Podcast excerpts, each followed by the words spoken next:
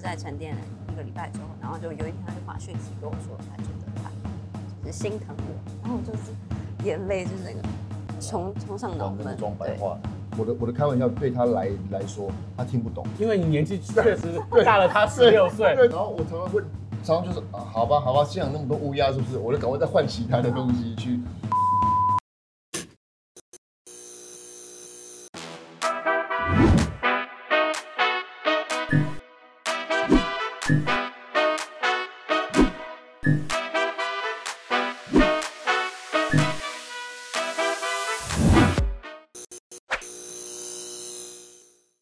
收看《E Studio 一镜到底之 Talk 一杯》，我是主持人郑伟博。今年的台湾电影真的真的是在质量上面大爆发，而在今年的年底当中，会有另外一部作品要呈现给所有的观众朋友，是哪两位主演？今天来到现场，要把他们最新的作品介绍给大家呢？我现在话就不多说，我先把两位男女主角介绍出来，就是《亲爱的杀手》的男主角，江湖人称“行走荷尔蒙”。这这这哪来的？好，人家自己解释的。郑人硕，嗨，硕哥，Hello，各位观众朋友，大家好。我不是行走的荷尔蒙，因为行走荷尔蒙大家说是瘦子，我是人硕，好不好？嗨，好。那接下来是年仅二二岁的超级新人，人称台版金泰熙的邱思晴。Hello，大家好，我是在里面饰演泡面的邱思晴。对啊。我们很难得可以这么接近哦，是我啦，你已经很接近了。哎，我要跟各位观众那个抱怨一下，虽然我们伟博哥他已经有家室了，但是我等他等了五年。我等了多辛苦。五年前在《醉生梦死》你出道就认识了，我终于盼得你今天来到我的节目当中。对，好开心哦。好，那其实呢，今天要介绍的就是《亲爱的杀手》这一部片。那既然有爱。有沙，我们今天在喝的这个部分一定要有一点点 special，所以我要介绍 Four Play 的老板，东区第一帅的 Alan 出场。耶！嗨，嗨，我不知道这个你的。嗨，哎呦，这个今天这个感觉特别有醇厚有味道。对，这杯叫做《永别的武器》，它是取自于海明威的一个著作，叫做《永别的武器》，海明威自杀死的嘛。对。那但是其实我觉得说这个蛮切题的，这杯酒是因为我们用了那个。就我研究了那预告片，其实我看了很多次预告片。可以喝吗，Alan 哥？可以，可以喝，可以喝。先喝好，先不吃。你永别？不会，不会，不会，跟武器永别。我等下再告诉你，你要它有另外一个特调，是喝完就会永别三天的。对，它这个，它这个这个杯酒很特别，是我里面加了三种苦味，是非常厚厚实的苦味，穿心莲非常直接的苦味，跟会回甘的甘草的苦味。然后在那个那个樱桃不要弄丢哦，不要弄掉哦。对，那个樱桃是子弹的意思。子弹，就是你刚喝一口以后，再吃那个樱桃，再喝的时候会有烟硝味。好像在吃仙女棒，就是开枪的味道。对，它是一个那个味觉的一个编排。对，对，你可以感觉到那个有开枪的味道在里面。像喝吃火柴啦，或是喝仙女棒啊那种，嗯，这种味道。这个其实两杯就足够了。对，通常只会放一颗樱桃啦，因为通常只会开一枪，没有勇气开第二枪。对 对，三层口感。对对，第一口喝进去是一个味道。樱桃进去有樱桃的味道，再喝一口之后，那个酒跟樱桃结合之后，从喉腔到鼻腔融合，又是第三种味道。对，欢迎来到时尚玩家。哎，我们介绍，哎，这个，被 你变沙沙了吗？对，很厉害。好，慢用，慢用。好，谢谢，谢谢，谢谢，谢谢。哎，Alan 酒的，那 Alan 店的酒，嗯，好，我们先 cheers 一下。那个少女还是先不喝，哥哥们喝。嗯，好。嗯，好，有好酒助兴。OK，男女主角们来介绍一下。其实我已经看过这部片了，它讨论了很多，包含了社会边缘，包含了爱，包含了情欲的议题。但是究竟是什么样的作品？来，台版金泰熙 跟大家介绍一下。嗯，我在剧里面是饰演一个呃有心理疾病，然后需要照顾半边中风的妈妈的一个角色。好，硕哥是我啊，这么快就转到我这边。伟博哥先给你讲，好，大家好，我在戏里面就叫六，数字六。然后呢，我是下半身有残疾，然后有疾病的人，所以呢，等于是他心里有疾病，他下半身残疾，我下半下半身残疾，我们合起来相遇的爱情故事，而且合起来才像个人的一个算是社会边缘爱情故事。其实你看了他是有这么多的议题，但其实他我看完片之后有许多的反思、反思，以及在里面你们的情感是浓烈的，甚至情欲也浓烈的。但是，呃，我相信在拍摄的过程当中，应该是非常的辛苦。而其实两位主演的这一部片，它探讨了一个议题，其实不只是在欧美国家，随着社会的阶层的急剧加大，而且可能包含了在经济弱势或者在身体的残疾上面，我们想要再往在社会阶层再上跳一个台阶，可能没有那么容易。甚至是另外一个议题，就是以性换租这些的案例，在欧美国家乃至于到亚洲都开始发生了。你可不可以先跟大家介绍一下以性换租的这个议题？而且在你清纯的外表之下，你在电影当中有做出很沉重的一个交易。嗯，对，其实不容易。我觉得这个角色他不得不，因为他毕竟他很爱他的妈妈，他只能为了让他妈妈吃到更好的东西，让他们的生活变得更好，所以不得不做这件事情。对。但是其实人生往往有很多的无奈。他没有选择这个角色，我觉得他，毕竟他从小到大他就是孤身一个人，直到他遇到六之前，所以他是没有选择，只能这样子来做决定。人寿在他的真实生命当中，其实经历了许多的高低起伏，也因为这样的生命的养分，能够帮助他在不同的角色挑战当中，能够完全的、很传神的传达那个角色的精神。可是，在这一次，他又有一些跟你生命上面的映照，甚至是可能你拿了，甚至你父亲的轮椅来准备，是不是？对，其实这个其实当初就是话，我这个人就是比较直性格，话讲太快。其实我应该跟剧组说，请剧组帮我准备轮椅就好。但是呢，其实因为你下半身完全没有知知觉的人，你必须要去习惯它。然后你必须要去练习它，所以我因为我爸爸已经走了嘛，然后家里面还留着爸爸的轮椅存在，我就拿爸爸爸的轮椅在那边推啊练习啊。但其实就是推一推的当中，其实会有会去想到，哎，曾经好像五年前爸爸还坐在这上面，然后爸爸这是爸爸的味道什么的，然后练一练，其其实会有之前的一些感觉一直回来。那我觉得那也算好事啊，因为觉得我我我爸爸冥冥之中可能知道说，哎，可能几年后我会接到什么骗子啊，然后他可遗留的东西还还还可以帮助到我，所以我就就就就就拿他的东西来练练习，然后练习其实有跟一些真真实的原型人物去跟他们去做交流，然后询问他们其实哪边是就是你们想要让社会大众最想看到的东西，哪边是。真实的事情，而不是外界说的事情。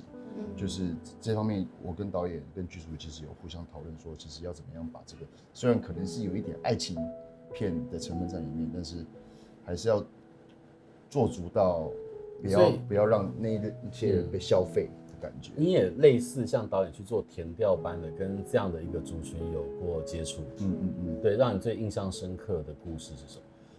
其实印象深刻的故事。现在给现在讲给大家分享，其实感觉好像有一点有趣，但我觉得印象最深刻就是，其实他们有正常的伴侣，正常的伴侣，而且正另外一个伴侣其实是完整的，并不是下半身或是上半身没有有受过伤害。嗯，对，然后我我觉得他们其实还蛮。蛮骄傲的啊，因为我觉得他们还蛮就是可可以引以为傲，就是因为他们必须要比我们演员更厉害了。他们下半身没有知觉，但是如果情侣之间必须要有交合的时候，他还是可以。他怎么样？他他要他要怎么样让他自己有知觉，然后可以进行这件事情？他们必须要用脑波哦，对，去传递，去控制他，必须要用脑波去传递。可是脑波里面。就明明下半身其实真的就是没有知觉的，他怎么样传递下下去，而且可以让另外一半很幸福。我听到我就很开心，我觉得哇，原来是有这么一回事，也真的不容易，而且超出我们原本的想象。对，对啊，他们就是一定要想，一直想，一直想，一直想，一直想，一直想，然后就可以让自己有正常的程序。嗯，我觉得这个是蛮厉害的，是很特别。而且我在看这一部片的时候，其实我就想到人硕的过去的生命经验。其实我要想说，你一定要有一些经验，不管是酸甜苦辣，嗯，或者是好的不好的，都能够成为你演技的一部分。这这，我觉得这是演员他的人生当中会需要的。你可能，我我讲个比较直白的，可能，呃，富二代演不出这种味道。我没办法，我是说富二代演不了你这个角色。对。是富二代演不了你这个角色，但是你却能够去，你在这些年的作品当中，你都能够很投入其中。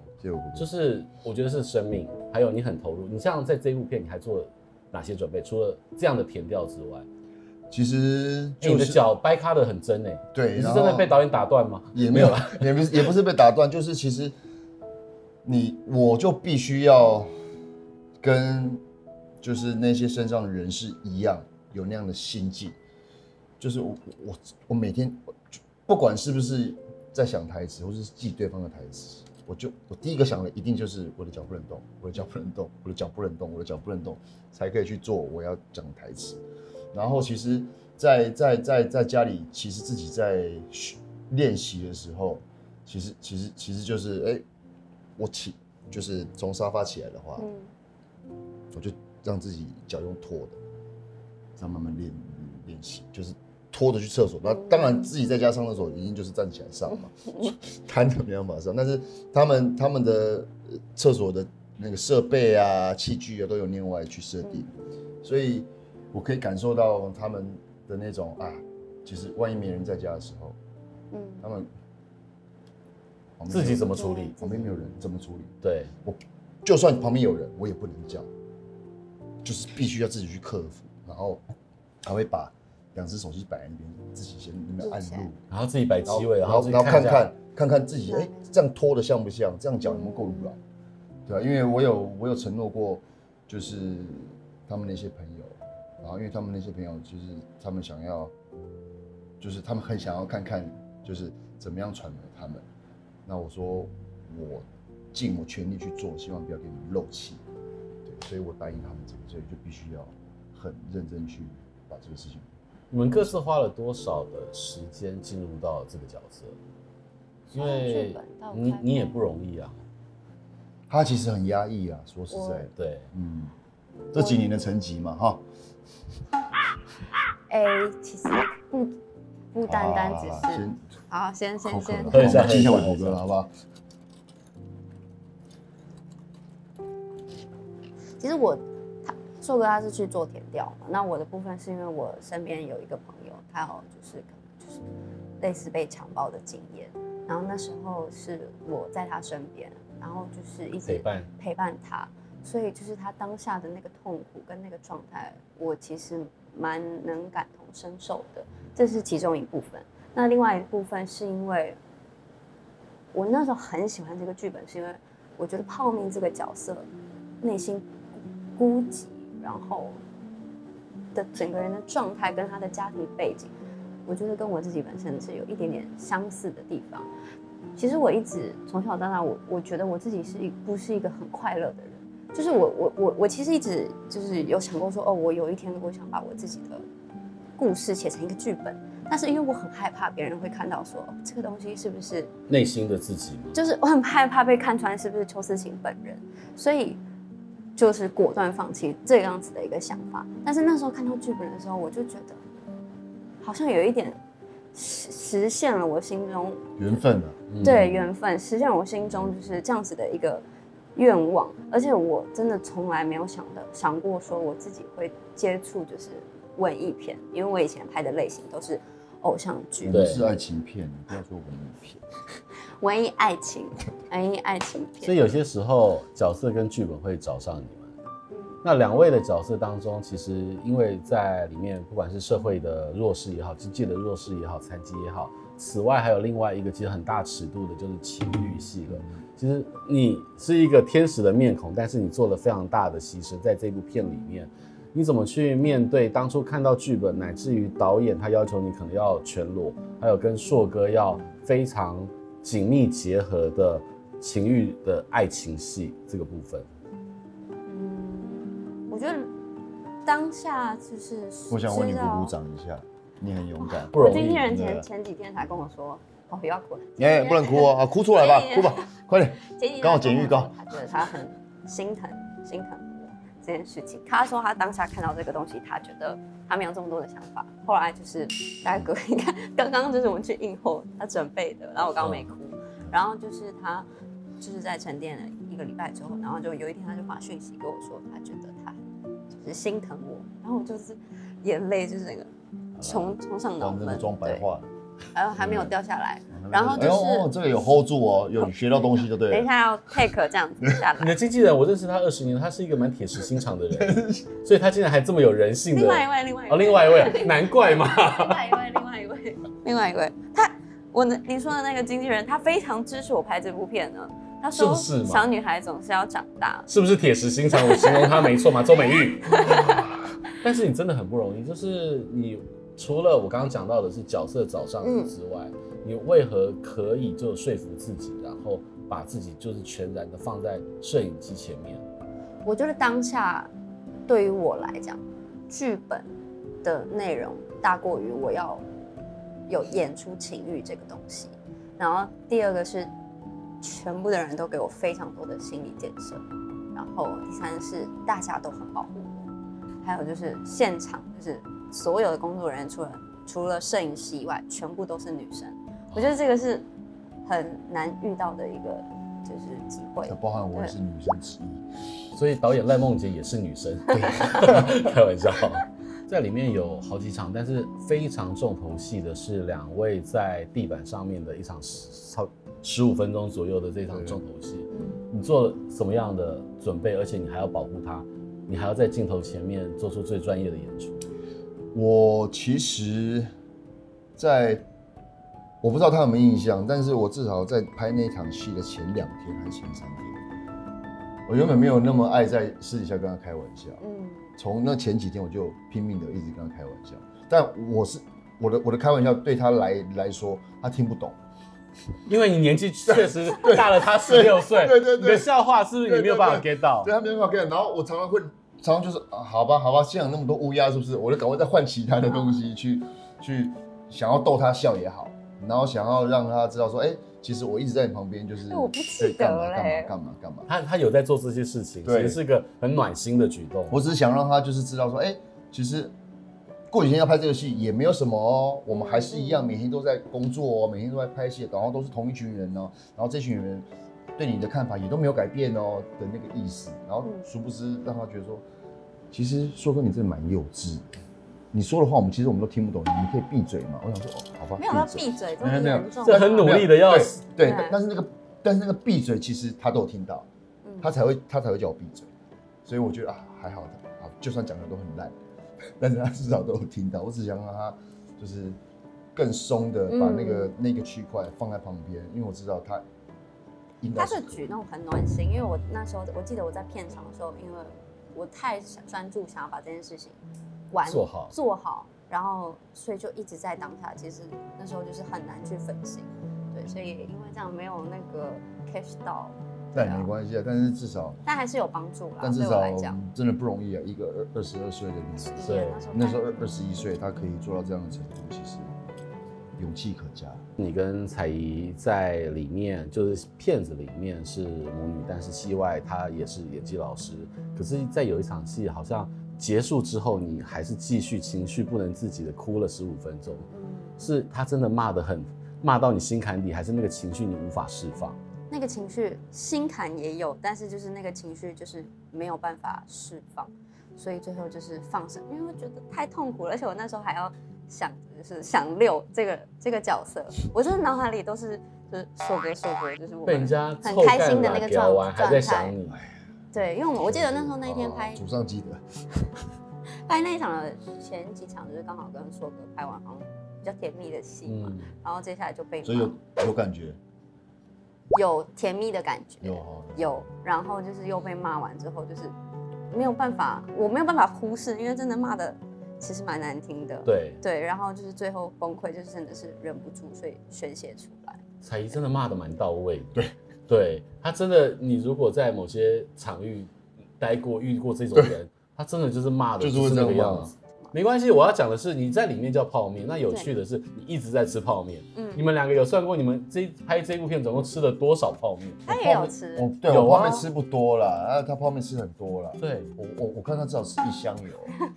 那 我蛮享受的，因为呃，泡面厂商赶快找找他代言，好不好？这样这边对对对，还有这边好不好？一起也可以合合体，好不好？对，一起吃。对，一定要来。对啊，你你你还行吗？吃了一个月。